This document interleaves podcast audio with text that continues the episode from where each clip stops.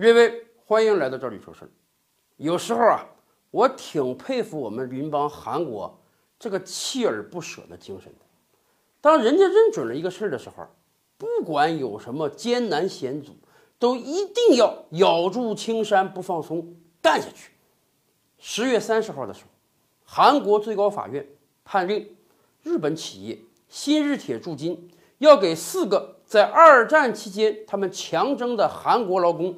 每人赔偿一亿韩元。从那个时候开始啊，日韩两国就因为劳工问题闹得不可开交了。而且我们看到，韩国丝毫没有放松的意思。从这个判决定下来那一天，韩国国内就说：“等着吧，未来还会有更多相似的判决。”因为今天在韩国的各级法院中，就至少有十四起类似的案件在等待判决。这些案件。牵扯了日本超过七十家公司。果不其然啊，几天之前，十一月二十九日，韩国最高法院又做出了两起判决。这两起判决都裁定日本的三菱重工要给当年强征的韩国劳工赔偿。更有甚者，韩国人自己统计说，一九一零年到一九四五年这三十多年间啊，至少有一百万的韩国劳工被日本强征。现在既然最高法院已经有判例了，可以想象的是，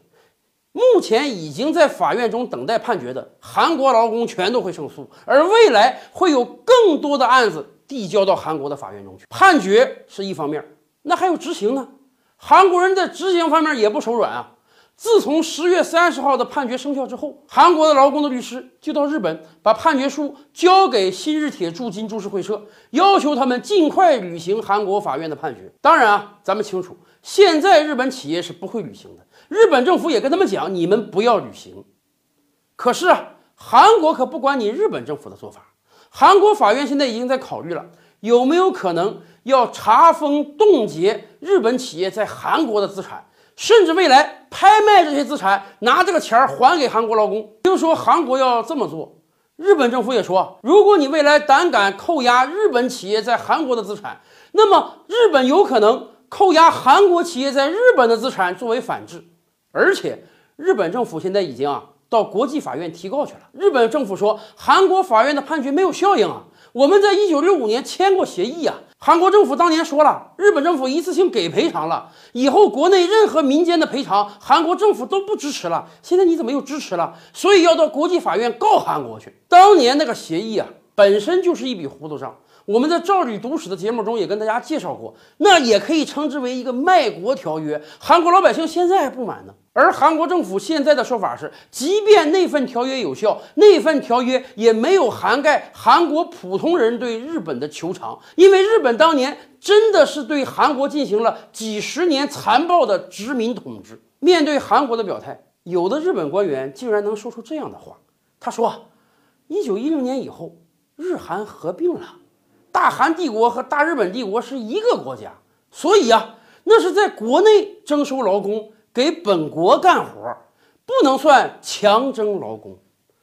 日本的官员在今天这样一个时代，竟然还能说出这样厚颜无耻的话。当年强行吞并了大韩帝国，强行把韩国、朝鲜变成他的殖民地，竟然能美化成一个国家之内的事情。看来日本啊，从来没有认为他当年那个行为是侵略呀。所以啊，我们佩服韩国人。这种继续追打的精神，好，现在的十几个案例全都给他判胜，未来一定要替那一百万劳工讨回公道。